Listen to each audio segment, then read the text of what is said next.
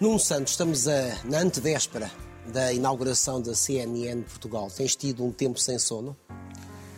Tenho tido um tempo quase sem sono, mas uh, é assim. Nestas fases é assim, não pode ser de outra maneira. Mas avassalador?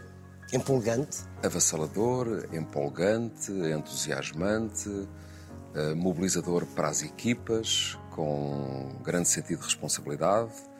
Uh, como eu costumo dizer, problemas, soluções, porque há sempre algumas situações por resolver, mas estamos prontos e está quase na hora. É verdade, estamos a falar da maior marca de informação do mundo. Que expectativas é que estão criadas para a CNN Portugal daqui a dois dias? Bom, nós temos as melhores expectativas e achamos que uh, o público também tem uma expectativa muito elevada em relação àquilo que nós podemos fazer com, com a CNN Portugal. Eh, e quando eu falo do público, que é sempre o mais importante, nós temos que pensar que o mais importante são as pessoas, aquelas que nos veem em casa e hoje não apenas em casa, não é? Porque no caso da CNN, tão importante como a televisão é aquilo que nós vamos fazer no digital. E portanto, hoje as pessoas veem os conteúdos na televisão, de forma mais clássica, mas também nos telemóveis, nos, nos iPads, nos dispositivos mais diversificados. Mas, por exemplo, eu andei aqui nas é últimas. É o consumo é outro, o, o mundo mudou desse ponto de vista. Mas eu andei aqui nas últimas semanas, por exemplo, a falar uh, com, com as marcas, com os anunciantes e percebi uh, que havia uma, uma enorme expectativa sobre aquilo que nós poderíamos trazer de novo para, para o jornalismo em Portugal. E eu acho que nós podemos trazer alguma coisa de novo. Nós somos uma marca portuguesa, uh, vamos fazer televisão feita por portugueses, uh, conteúdos dirigidos, uh, criados por, por, por, portugueses, mas claro, temos a força desta marca global e tudo que a CNN produz à escala planetária, e nós estamos a falar de uma marca de jornalismo que está em 445 milhões de lares, fora os dispositivos digitais, lá está. Uh, isso é uma força e nós temos que a saber aproveitar e vamos saber aproveitar. Oh, Nuno, tu fundaste a SIC, tu fundaste a SIC Notícias, vais fundar a CNN, tu és o fundador, a CNN uh, Portugal. Entretanto, entre a SIC Notícias, por exemplo, e a CNN passaram 20 anos. Muita coisa mudou, como tu disseste. E o jornalismo? O jornalismo mudou? A essência do jornalismo não mudou. Uh, o que é a essência do jornalismo? É a curiosidade, a capacidade de contar boas histórias, de chegar às pessoas. A procura da verdade. A procura da verdade. E a verdade nunca foi tão importante, também porque uh, este é um tempo em que, paralelamente à verdade, correm muitas falsas notícias, Exatamente. as fake news. Um, que chegam muitas vezes primeiro que as verdadeiras. Que chegam muitas vezes primeiro e fazem um caminho muito mais rápido. Exatamente. A necessidade de investigar uh, e de fiscalizar os poderes. Ora, tudo isso está na matriz do jornalismo, estava há 20 anos e eu diria que está hoje e até está hoje com mais necessidade, porque nós precisamos descortinar os diferentes uh, poderes. Agora, a maneira como se produz hoje o jornalismo, uh, os meios que existem, tecnológicos, mas uh, não apenas, os recursos que nós temos, mais num sentido, porque é mais fácil estar em direto de todos os sítios e mais alguns. Uh, isso é muito diferente. Mas uh, devo dizer o seguinte. Há 20 anos, quando foi o, esse momento do, do lançamento da, da Notícias, nesse tempo, e não estou a falar especificamente de, desse caso e desse projeto, nesse tempo nós também tínhamos uh, aquilo a que eu costumo uh, chamar mais cabelos brancos e mais experiência nas redações em geral, uh, e isso perdeu-se um pouco. Isso eu sinto isso que às é vezes faz falta. Faz falta? Faz falta. Porquê? Porque isso significa. É, uma, é, uma, outra maneira de olhar? Isso significa outra maneira de olhar, isso significa memória, Sim. isso significa capacidade de enquadramento das pessoas mais novas, um, significa uma escola diferente, com o que isso tem também de importante no sentido eh, do cruzamento de várias maneiras de pensar. E eu, na construção aqui da equipa da CNN Portugal e na ligação que nós temos entre a CNN e a TVI, porque a CNN é uma marca do Grupo Média Capital e, portanto, nós trabalhamos em paralelo com, com a TVI, eh, tive muito essa preocupação de, eh, ao talento novo que nós trouxemos, pessoas cheias de entusiasmo, não é? Com cheias de, de, de sangue na guerra, de ir a procurar também alguns dos mais experientes da redação, exatamente para, para criar esse, essa força conjunta, não é? Essa, essa partilha, essa troca, Sim. não é? Uh, acho que é muito importante. O que é que achas? Eu não sei se, tens, se és um homem de fé, uh, tu sabes que eu sou agnóstico, mas, uh, mas gostaria de acreditar que isto fosse possível. O que é que achas que um Emílio Rangel estará neste momento a pensar a dois dias da estreia da CNN Portugal? Orgulhoso do, do seu Delfim? Bom, antes de falar do, do Emílio, eu sou aquele que alguns teólogos uh, designam como um, um mezzocredente. Ou seja, eu sou um cético que crê e um, um crente que duvida. É esta a minha relação com, com o divino. Isso é uma relação tensa. É, é uma relação tensa. Portanto, é uma relação que não é tranquilizadora. Não, mas uh, é a que eu tenho. Uh, e prefiro que seja assim. Eu acho que o Emílio gostaria deste, deste projeto. Uh, e acharia. Estaria orgulhoso de ti, uma vez que tu foste o seu Delfim? Eu. Eu não fui o, o seu Delfim. Eu trabalhei muito próximo com ele muitos anos. Eu vi afirmações tuas em que não rejeitavas essa ideia. Mas, eu, estou, eu, eu estou a dizê-lo em sentido sim. elogioso. Uh, trabalhámos muito perto um do outro muitos anos e tínhamos uma forma muito parecida de olhar para a vida. Uh, e tínhamos uma, uma capacidade de, de olhar sempre para as soluções e não tanto para as dificuldades. E, e o, o, Rangel foi uma força transformadora dos mídia em Portugal. Isso uh, nós devemos, a minha geração uh, deve-lhe isso.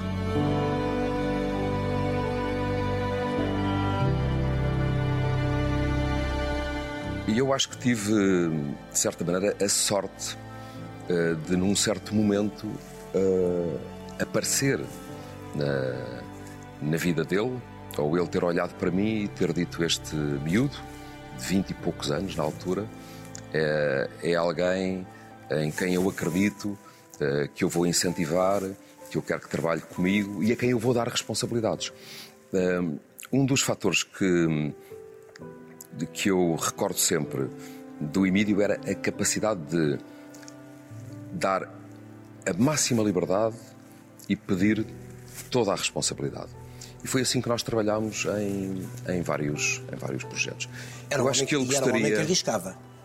Sim. E inovador. Uh, e isso é muito pouco português, não é? Pois é. Uh, ele não tinha medo uh, do risco. Arrisca-se menos agora arrisca-se menos agora. Ele não tinha medo, ele sabia que não se ganhava sempre. Uh, e, portanto, tinha uma visão estratégica sobre a televisão e sobre a rádio. Uh, e, e, e, e, tinha uma, uma. Parece quase contraditório, mas ele aliava uma grande capacidade estratégica a uma enorme iniciativa tática tinha uma ideia, não se desviava dela, mas quando era preciso agir, agia depressa. Isso é pouco frequente. Ficaram coisas por dizer? Houve aí um período conturbado, mas depois vocês, nós não... vocês depois reataram uma relação. Sim, nós estivemos 10 anos uh, sem nos falarmos. Uh, tivemos uma zanga. Foi pública. Dura. Muito dura.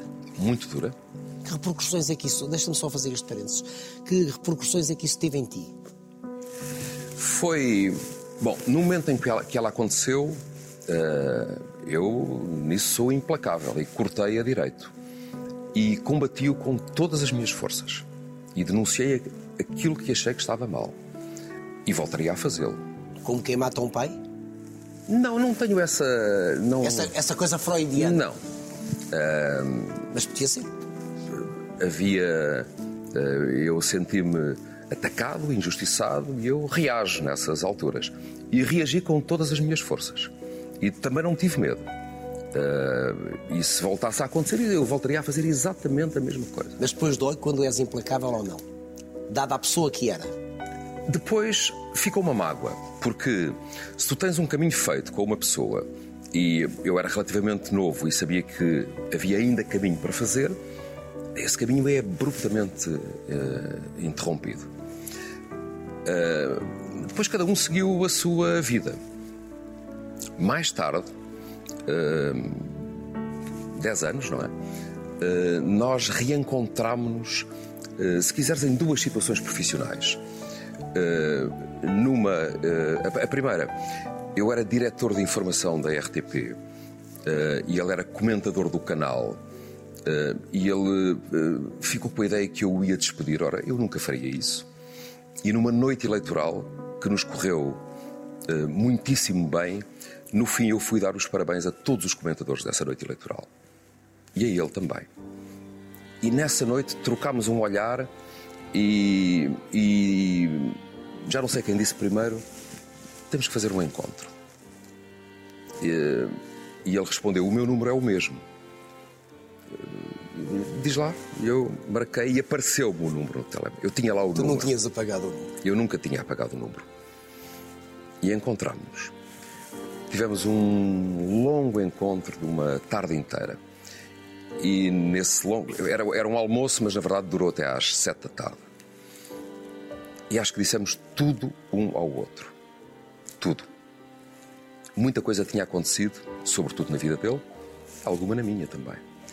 Um, e depois, logo a seguir, eu saí de Portugal e encontrei-o num projeto de menor dimensão, onde ele era consultor, mas que tinha a ver com Angola. E é isso era o país onde ele era originário. E isso também nos. Era um projeto pequeno, mas onde ele pensava, como sempre, em grande. E isso uniu-nos de novo outra vez. Acho que morreu cedo demais, acho que nos faz muita falta nos tem feito muita falta. E, e, e, tenho muita pena de o ter eh, perdido. Tu és pessoa de apagar números? Não, nunca. Uh, quero dizer-te o seguinte: há uns dias uh, morreu o Rui Oliveira e Costa. Há muito pouco tempo. Há muito sim. poucos há uma dias. Semana, que é uma pessoa que eu conhecia de sempre. E, e eu, lá está o número dele no meu telemóvel, como está o do Nicolau do Raul Solnado. Uh, porquê não, não te sei responder? Nunca apaguei um número. Nunca.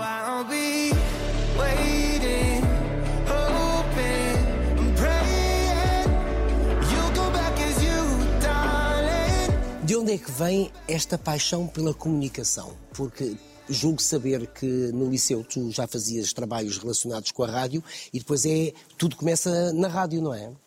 Sim, eh, eu não tenho nenhum antecedente familiar. Eh, tu nasceste onde? Eu nasci em Queluz. não em Queluz de baixo. Havia uma certa rivalidade entre Queluz uh, e nasci em casa. Eu não conheço ninguém da minha geração. Eu nasci em casa, mas eu sou Pronto, mais velho. Mas tu és um, um tudo nada mais não, velho. Não, não, bastante Bom, mais. Eu nasci em casa. Quando eu digo que nasci em casa, normalmente as pessoas olham com um ar muito surpreendido para mim, porque da minha geração já ninguém nasceu em casa.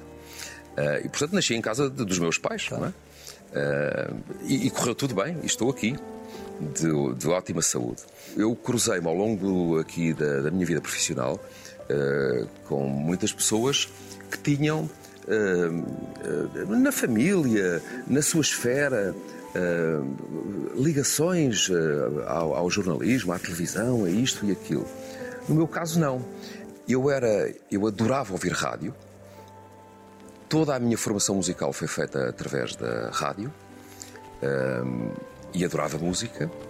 Uh, e nesse tempo do, do, liceu, nós tínhamos que fazer uns trabalhos de grupo e por aí fora, e eu uh, impulsionei o, o, um desses grupos onde eu estava a fazermos um trabalho sobre a rádio. E conheci algumas pessoas. E, e entrei e entrei assim.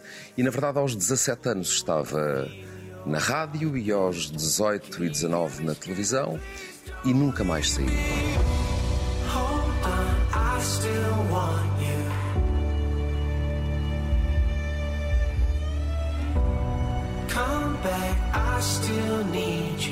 Uma vez te arrependeste desse caminho? Não, eh, já pensei foi de outra, eh, já pensei foi de outra forma, que é o que é que eu poderia ter feito se não fizesse o que faço? E qual é a resposta que encontras?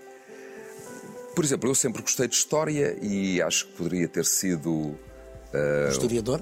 Sim, um investigador nessa área. Uhum. Uh, acho que poderia ter sido um bom advogado de barra. É algo que, que me seduz. Acho que já é tarde demais. Portanto, hoje só me vejo a fazer uh, aquilo que faço na área da comunicação, seja no jornalismo, onde estou agora, seja no entretenimento, onde já estive, porque acho que também tem essas valências e isso para mim sempre foi, hum, eu sempre considerei isso uma vantagem, ou seja, a capacidade que eu julgo que tenho e que os outros me dão também de, de dominar diferentes géneros da, da, comunicação. Eu fui aprendendo isso ao longo dos anos, talvez porque eu na rádio comecei uh, por fazer programas de música e porque na televisão eu comecei por fazer jornalismo uh, e porque depois aprendi uh, como é que se trabalhava os programas de entretenimento e as novelas. Estudei muito também para isso e nunca achei que uma arte fosse menor em relação a outra, não é? Porque, por exemplo, às vezes sinto do lado do jornalismo que se olha para o entretenimento como uma coisa menor. E o contrário também é verdade. Ora, não, isso não é assim nem de um lado nem do outro. São igualmente importantes. Mas esse, o jornalismo esse, tem um papel mas esse Pequeno fo, mas esse pequeno fosso entre profissionais existe na forma, Sim, de olhar, na forma de olhar o outro profissional. Ele é do entretenimento, ah, ele é da informação. Sim, mas. Uh... Não é dito assim, desta forma. Sim, ad admito que exista, mas, uh, mas isso é a pequena intendência do, do dia a dia. Uh, pensemos nas pessoas e eu digo sempre que as pessoas são o mais importante. Para o espectador, é tão relevante ter acesso à informação a uma informação credível, verdadeira, que transmita às pessoas aquilo que está verdadeiramente a suceder, como a programas de entretenimento que fazem parte desses momentos de distração. Que podem ser apenas lúdicos, de puro entretenimento, exatamente. Nem mais. E a arte de dirigir, porque tu estás no papel de diretora, a arte de dirigir pessoas. Eu sempre fiz isso desde. Egos. Bom, uh, gerir, gerir eggs é um tema e é, e é difícil. Uh, eu acho que o faço com. faço naturalmente. Uh, portanto, não. Claro, fui aprendendo ao longo da vida alguma coisa para melhorar nesse, nesse aspecto, mas já o fazia na escola. portanto, sempre, sempre o fiz. Acho que tenho algum talento e arte para o fazer. Uh, Nessa tua arte entra a ironia. Eu acho-te irónico, muitas vezes. Sim. Uh, a fina ironia. A fina ironia. Mas tu só podes ser um bom líder se fores firme, uh, se tiveres convicções sobre aquilo que estás a dizer, se as pessoas te respeitarem, uh, se tiveres autoridade sobre as equipas, se souberes para onde vais. e esses aspectos são os mais importantes a maneira como, como te relacionas com os outros e como eles te veem também é uma parte, é uma parte muito importante, eh, sobretudo nos dias de hoje e na, e na nossa atividade.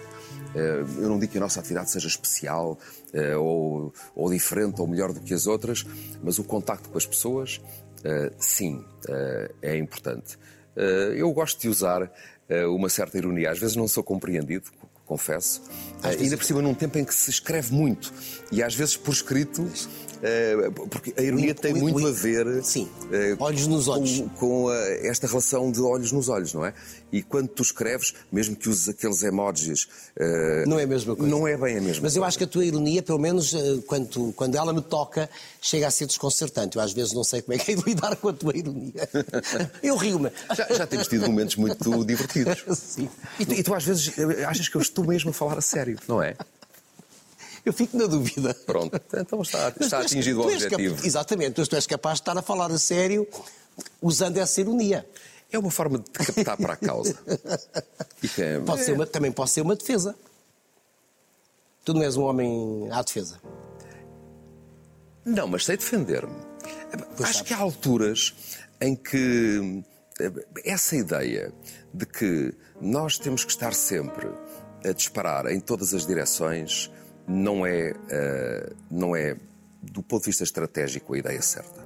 Nós temos que, em cada momento, ajustar o nosso comportamento em função do quadro que temos pela frente. Oh Nuno, há muitos anos que és um homem da comunicação. Como é que os teus pais, o teu pai e a tua mãe, a tua mãe que está com a bonita idade de 90 anos, como é que eles te viram, te veem enquanto comunicador e enquanto profissional de televisão? Uma, vez, uma vez que não havia antecedentes na família de, de pessoas ligadas à comunicação. O meu pai partiu muito cedo. Tinhas que idade? Eu tinha 26 anos, isto é, ele acompanhou a minha entrada na profissão, uh, acompanhou o lançamento da SIC, uh, era um, um, bom espectador e um bom crítico, mas desse ponto de vista eu acho que ele perdeu alguns dos melhores anos da minha vida e eu perdi uma, uma pessoa central uh, da minha, é da minha vida por muitas razões, porque uh, eu, eu sou um filho tardio. Uh, hoje isso é, é, mais normal, mas na minha geração não era, não é? Portanto, quando eu nasci, o meu pai tinha 42 ou 43 anos.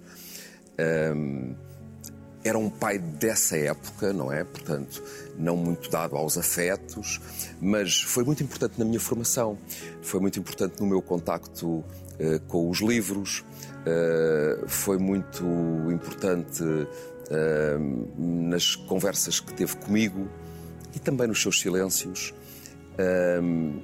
e ele escolheu num determinado momento deixar de trabalhar, reformar-se para aproveitar uh, bem os últimos 20 anos da sua vida. A vida. E, e na verdade, uh, houve um dia em que se levantou e caiu para o lado. Uh, e isso é ainda hoje o maior choque da minha vida.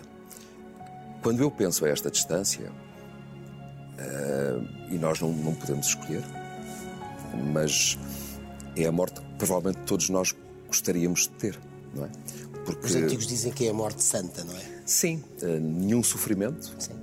Uh, e uma dor tremenda para a família, para a minha mãe, desde logo, porque eles tinham um casamento longo.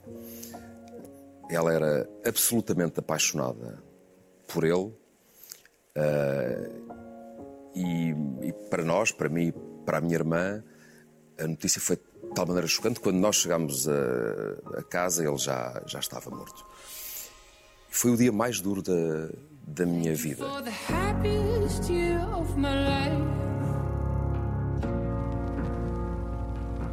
Nunca mais, uh, nunca mais pude falar com ele, nunca mais pude desabafar com ele.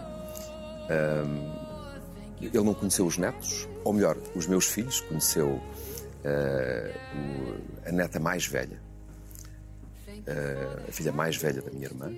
E foi muito importante também na formação dela, é, é curioso. E, e é uma. Acho que ele morreu cedo demais, não é? E, e, ganhaste uma maior responsabilidade face à tua mãe?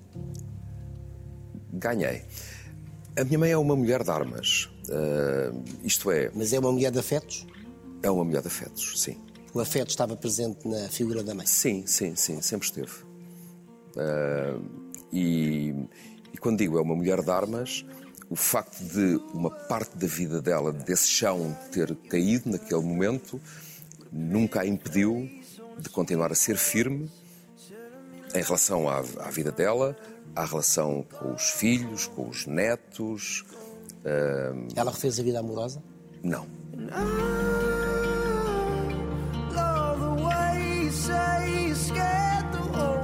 Isso diz muito eh, sobre a relação deles, mas também sobre um tempo, não é? Sim. Mas acima de tudo diz do amor que ela tinha. Sim. E levou. Uh, e levou um, uns anos, não sei dizer quantos, mas para. para voltar a ser a mesma pessoa. Uh, para voltar a ter um certo brilho no, no olhar. Uh, agora, voltando àquilo que me estavas a perguntar, Uh, sim, eles, eles tinham, a minha mãe tem, muito orgulho no, no, trajeto que eu, que eu fiz. Mas eles deixaram-me sempre escolher. E eu até acho que eles deviam ter sido mais impositivos desse ponto de vista. Eu acho que nós hoje somos muito uh, impositivos com, com os filhos e estamos sempre a dar orientações a isto e aquilo, e o que está certo e o que está errado. Provavelmente na minha geração também há pais que agiram assim, mas uh, no meio social onde eu me movimentava não era assim e eu teria preferido que os meus pais tivessem sido se calhar mais duros comigo em certas coisas. Mas de uma coisa não me posso queixar: é que eu fui sempre inteiramente livre nas minhas escolhas. Um, e, e devo-lhes isso. Uh, eu nunca precisei de conquistar a minha liberdade. Eu, ela foi-me concedida e eu acho que correspondi à, à liberdade que me foi, que me foi, que me foi dada. Uh, e a minha relação com a minha mãe sempre foi, foi e é, uh, terna, próxima, uh, de admiração por uma mulher que esteve sempre para todos. Que olhar é que tens agora para uma senhora de 90 anos? Um... 90 anos implica medos? Sim. Uh, o... Eu estou-me estou a rever na pergunta, porque eu tenho uma de 98. Sim, uh, Todas as mulheres da família viveram até por aí, 90 e muitos. E eu digo-lhe isso assim, mãe, é, 90 anos. Não é nada. Ainda estamos São aqui. os 80. Ainda estamos aqui.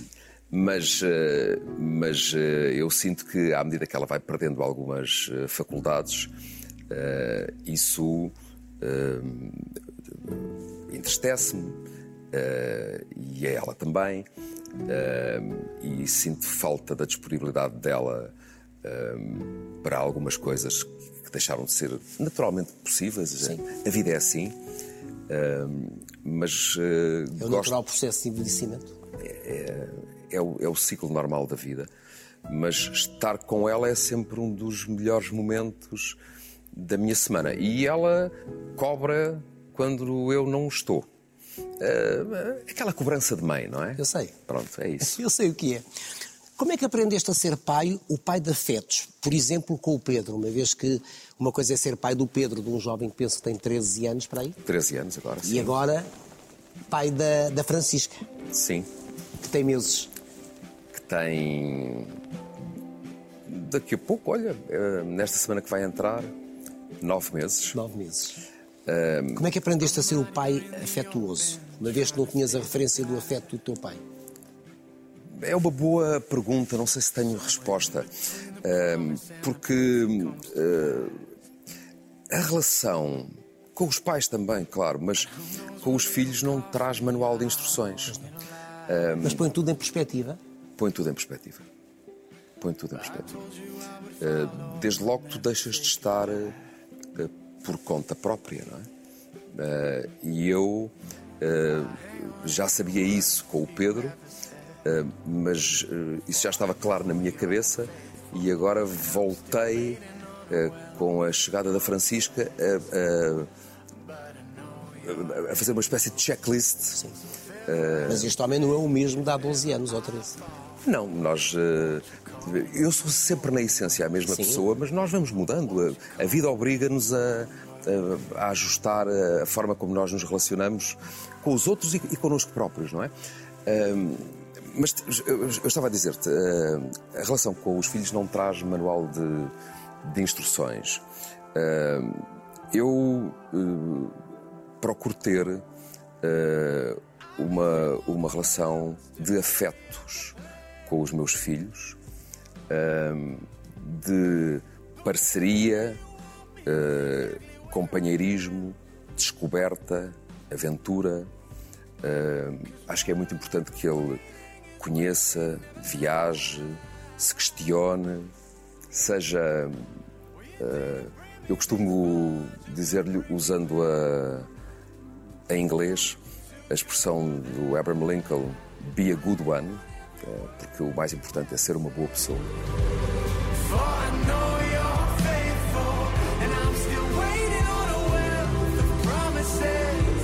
Mas sou o pai dele.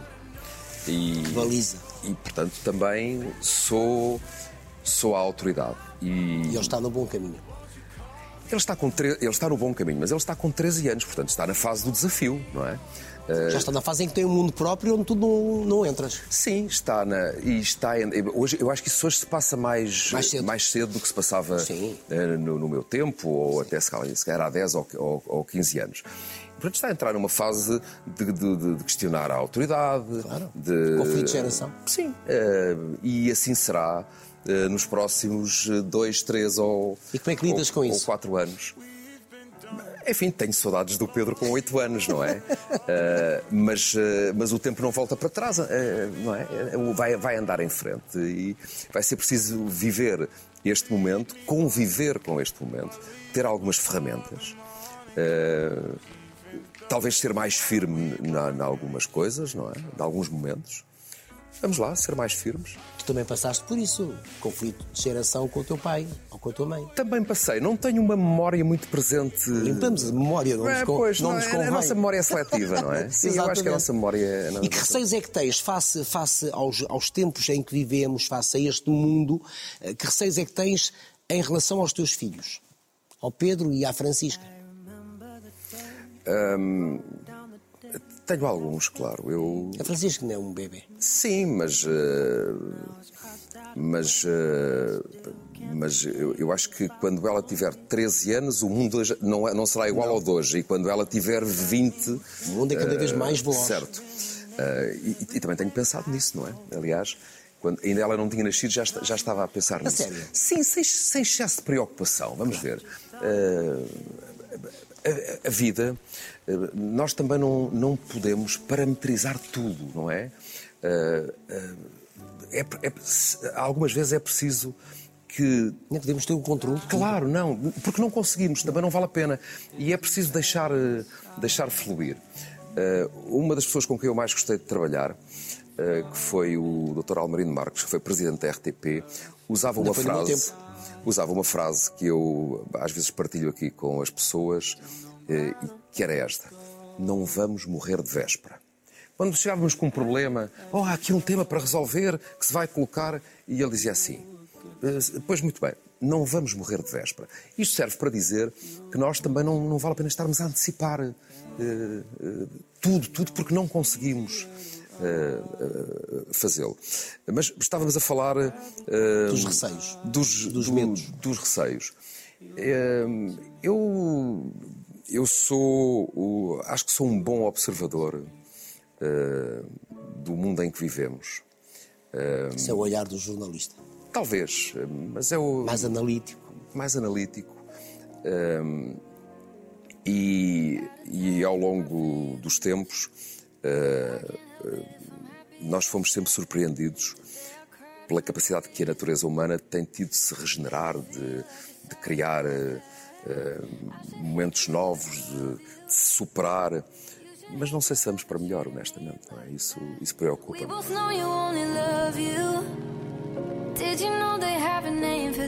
Não sei se o mundo dos meus filhos vai ser uh, melhor do que, do que aquele onde eu quando eu fui criança. Eu tive uma, uma infância boa.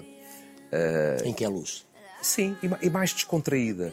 Uh, uh, hoje não sei se a infância dos miúdos é uma, é uma coisa descontraída.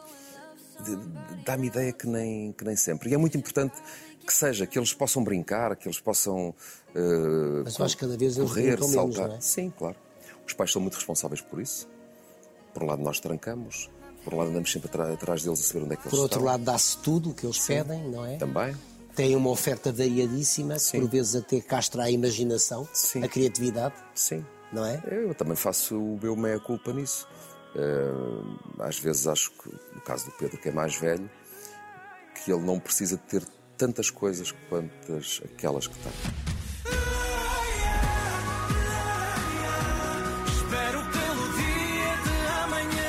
A CNN Portugal será o futuro já imediato daqui a dois dias e nós estamos aqui num estúdio que, enfim, só estamos a mostrar uma pontinha, não é? Ao longo desta conversa, mas é um estúdio incrível a 360 graus. O mundo vai estar aqui a partir da próxima segunda-feira. Portugal e o mundo vão estar aqui a partir da próxima, da próxima segunda-feira. Um, o acordo entre a Média Capital e a Warner Media, onde uh, a CNN uh, é uma das partes, uma das componentes mais importantes, acho que é um bom sinal para, para a indústria portuguesa, para a indústria da, da, da televisão. Isso significa que nós somos um país interessante para um, um dos gigantes da, dos mídias em termos internacionais e uh, o, o, jornalismo também precisa uh, de, de, dar um salto. O que nós vamos fazer aqui, isso é bom para o mercado todo. É, é bom para nós, é, com certeza que sim. Mas nós vamos investir no jornalismo. Uh, investir em recursos, requalificar uma parte do que temos dentro da empresa e voltando. Na linguagem também? Na linguagem também.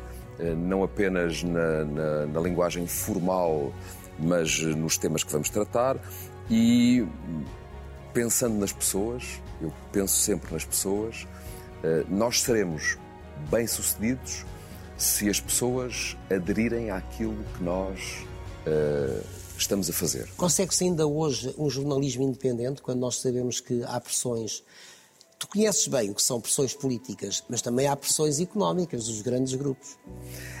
A convivência do jornalismo com as pressões de natureza política, económica, social, desportiva, por exemplo, isso faz parte. Não, o problema não é a existência de pressões. A questão é como é que tu lidas com, com essas pressões e se tu és ou não és permeável. permeável. Porque há, porque há pressões que inquinam Sim. tudo e mais alguma coisa. Eu não sou. tu não és quê? Tu não és premiado. Não, não sou Isso sabemos nós. Não sou premiado. Isso sabemos de episódios que já aconteceram na tua vida, certamente. Tu vais, tu vais dar a cara ou tu ficas só na direção? Quer dizer, só como quem diz. É, só que não é pouco. não, eu quero voltar. Ah. Uh, não direi que é impossível forma, que não, que não tenhas não essa tentação. Forma, é? nem, nem como mas. Uh, uh, mas sentes essa necessidade? Não sinto essa necessidade, mas sinto um pouco essa vontade. Uh, mas eu... não é necessidade?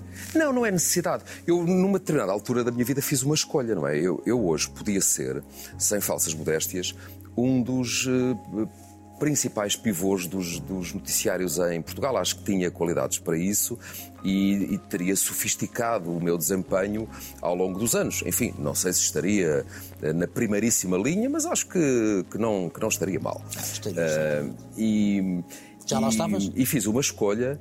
Uh, também determinada pelas circunstâncias, que foi uh, passar para trás das câmaras. E gosto desse, desse lado. Gosto de gerir equipas, Uh, embora seja mais pesado, porque todos os dias há problemas para resolver, todos os dias é preciso encontrar soluções, uh, todos os dias nós temos que nos reinventar. E às vezes penso assim: bom, eu gostava só, só, entre aspas, vou colocar entre aspas, de ter um jornal para apresentar. Isso, apesar de tudo, libertava-me mais, porque por exemplo, neste processo da, da CNN em concreto, como noutras alturas da minha vida, há fases que são muito absorventes. Uh, uh, tu não me perguntaste, mas se me perguntasses, olha, descreve aí como é que são os teus dias neste momento. Bom, são aqui de manhã à noite. São sem sono? Pronto, são sem sono. Começámos por aí. Começámos por aí. E como é que vão ser nas próximas semanas? vão ser assim. Mas vai chegar depois um momento em que nós teremos uh, uh, uma, uma, uma, velocidade de cruzeiro, máquina, mesmo, num, oleada, mesmo num projeto de informação que é muito exigente porque há necessidade de estar ligado, em que nós teremos uh, a máquina mais oleada, uma velocidade de cruzeiro, as equipas entrosadas, nós estamos aqui, no fundo, como eu disse também, a agregar pessoas mais velhas e pessoas mais novas, e portanto vai ser possível uh, voltar a ter, e eu quero ter, uma parte da minha vida. Eu que tenho uma filha de nove meses e eu quero vê-la a, crescer, não é? Uh, portanto, não quero que ela olhe para mim assim de vez em quando e na sua pequena cabeça. Uh, quem, quem, é este? Pois, não, não, não, Portanto, isso, isso não pode acontecer. Eu, e quero ter tempo para mim próprio. Para é? fazer o quê? Bom, desde logo para viajar, que é uma das coisas que eu mais gosto de fazer, uh, para voltar a ler com regularidade, coisa que eu não tenho, não tenho Como feito. eu te entendo. Uh, até para fazer nada. e até para não fazer nada. Mas eu tenho um, um, uns prazeres bastante uh, mundanos, não é? Portanto, eu, uh, eu, eu, adoro, por exemplo, fazer viagens de carro. Eu sei que há pessoas que acham que isso é. mas por exemplo, apetecia-me chegar à primavera e poder fazer uma longa viagem de carro. Sem destino. Quer dizer, não, com destino, mas. Com alguns destinos. Sim. Quero fazer uma viagem de carro na, na Normandia, uh, ou, ou, voltar ao continente americano, ou, ou aqui uh, sair de Lisboa e, e, e, subir Portugal, entrar na Galiza e depois ir às Astúrias e por aí fora. Quando tu disseste que queres ter tempo para estar com a Francisca e vê-la crescer, eu agora lembrei-me por momentos que já estiveste longe do Pedro há algum tempo, quando estiveste nomeadamente na eu... África do Sul. Como é que foi isso? Isso foi muito complicado? Eu estive quase cinco anos fora de Portugal, três bastante longe. África do Sul? África do Sul. Com base na África do Sul, embora eu viajasse imenso, não é? E, portanto, eu acho que foi raro o mês em que eu não passei por Lisboa ou em que ele não foi ter comigo, porque ele foi ter comigo nas férias da Páscoa eh, e. Então ele aproveitou. E, nout, e noutros momentos. E eu, ach, eu quando eu tive que tomar a decisão de ir trabalhar para fora de Portugal e fui recrutado, portanto, não, não fui exatamente convidado, fui recrutado uh, para ir para fora de, de, de Portugal, uh, eu olhei para isso como um abalo naquilo que podia vir a ser a, a relação com o meu filho. Curiosamente, ela tornou-se mais próxima e mais sólida, porque nós uh, soubemos uh, gerir bem, olhar com carinho para, para esse momento. Mas foi duro, porque no, no, dia a dia foi duro. Depois estava aqui mais perto, estava em Madrid e, portanto, isso vinha quase todas as semanas a, a Lisboa durante um ano e meio, um, um pouco mais. Uh, eu, com a Francisca, não quero que me, que me aconteça isso. Embora o mundo seja pequeno. Uh, o que eu, eu digo isso não tanto aplicando a mim, mas quando eu falo com as pessoas mais novas ali da redação, eu se tivesse a idade delas, nunca olharia só para Portugal.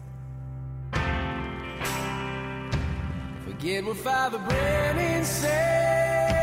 Eu comecei por dizer que foste, eh, estavas na fundação da SIC, da SIC Notícias, agora da CNN Portugal e também estiveste na fundação do Canal 11 da Federação Portuguesa de Futebol. E estive na fundação do Canal 11 da Federação Portuguesa de Futebol, que foi um dos projetos que mais prazer me deu ajudar a construir. E és Benfica, Sporting ou Porto? Eu aqui posso dizer. Ah, pois, na altura não dizias. Não, não dizia, porque. Então, mas diz-me lá. Não, eu, eu sou do Sporting, sou mesmo do Sporting desde pequenino e também devo. Isso tem a ver com. Com o teu pai. Com o meu pai. O teu pai inscreveu-te quando tu nasceste. Certo. Fazia parte. Eh, fazia parte. Mas. Uh, mais importante do que ser do Sporting, do Benfica ou do Porto, e isso também o projeto do Canal 11 ajudou-me a perceber, é que o, o futebol é uma dessas realidades transversais em que os clubes grandes são muito importantes, mas também os clubes mais pequenos, dos sítios mais recônditos do país. Sim, sim, tem uma importância incrível para aquela terra. Certo. Eh, tocam ricos, pobres, sim. velhos, sim. novos. Eh, e o 11. São agregadores. O 11 devolveu-me a essa, a essa realidade.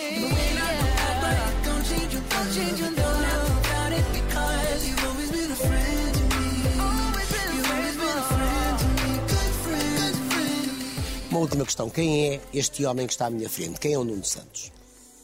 Tenho 53 anos. Uh, estou de bem comigo. Estou de bem com a vida. Uh, Gostas do homem que és? Gosto. Uh, sinto que ainda me faltam dar muitos passos. Isto é, fazer ou cumprir muitas etapas, pessoal, sobretudo pessoalmente, que ainda não cumpri uh, e, que quero, e que quero fazer. Uh, e em termos profissionais, mais importante do que a. Este não é o teu cume. Não, eu. eh, Este é um projeto, um dos projetos mais importantes da minha vida. E, e- e nesta fase é mesmo o projeto mais importante da minha vida. Não apenas porque é o próximo, mas porque tem uma dimensão, Tem uma um grau de exigência. e uma responsabilidade que me convoca para eu estar eh, ao meu melhor nível. Tem que dar certo. E, e é o que eu quero fazer neste momento. Quando me desafiaram eh, e me explicaram as razões, eh, num primeiro momento eu pedi para pensar e pensando eu disse sim. Mas do ponto de Decisão vista. solitária, não é? as- as- esse tipo de decisões são solitárias. Tu podes ouvir. Sim. E eu, eu ouvi naturalmente X pessoas, mas depois a, a decisão é sempre. O processo de decisão eh, final é, é solitário. Mas do ponto de vista profissional, eu já dei uma série de, de passos e, voltando se calhar à, à essência da pergunta, eh, falta-me cumprir mais etapas para a minha realização pessoal do que profissional. Diz-me uma. Se puderes. Se quiseres. Vou guardá-la para mim. Segunda-feira eu estarei de olhos na CNN Portugal. Obrigado por me Obrigado. recebido. obrigado. Não, obrigado a ti por me teres recebido aqui. E gostei muito de estar aqui. Eu então adoraria estar aqui a fazer alguma coisa. Mas tu és bem-vindo. Para fazer o quê?